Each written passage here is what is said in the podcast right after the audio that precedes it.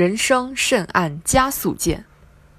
四岁起在私塾读书，九岁首次参加高考落榜，十岁考入大学，按照父亲的规划，争取二十岁博士毕业。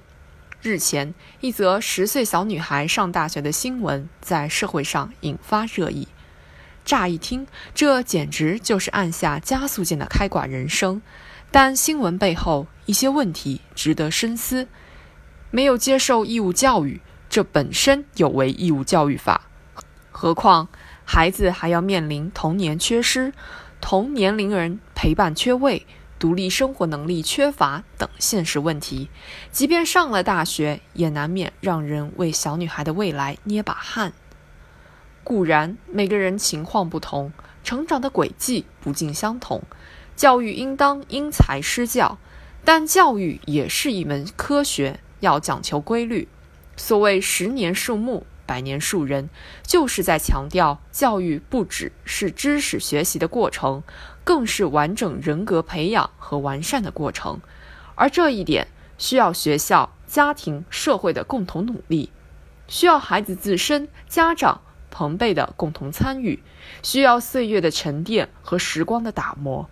之所以用九年的时间让孩子接受义务教育，就是因为教育要循序渐进，急不得，抢不得，要静待花开，要唤醒，而非催熟。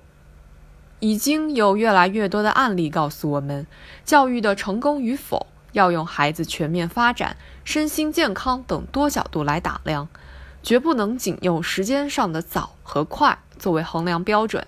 然而，放眼周围，这种早、快、好、省。的教育理念却并非个例，早学总比晚学好，不能输在起跑线等观点在家长中屡见不鲜，带来的结果是孩子们在无尽的辅导班中穿梭，幼儿园掌握小学课程，小学拿下初中课程，一步紧赶着一步，本该自由无虑、多姿多彩的童年，全然被各种补习和培训所取代。焦虑的家长猛踩孩子人生的油门，一边心疼孩子的辛苦，一边却无奈地被裹挟前行。过度的焦虑与攀比带来的一定是伤害，对于孩子个体的伤害，对于家庭氛围的伤害，对于整个社会营造健康成才理念的伤害。教育要尊重孩子的身心发展规律，在什么阶段就要做什么事儿。人生路那么长，脚踏实地的走好人生每一步更重要。期待更多的家长能让孩子慢下来，在属于孩子自己的人生道路上走出长度，走出宽度，走出多彩的旅程。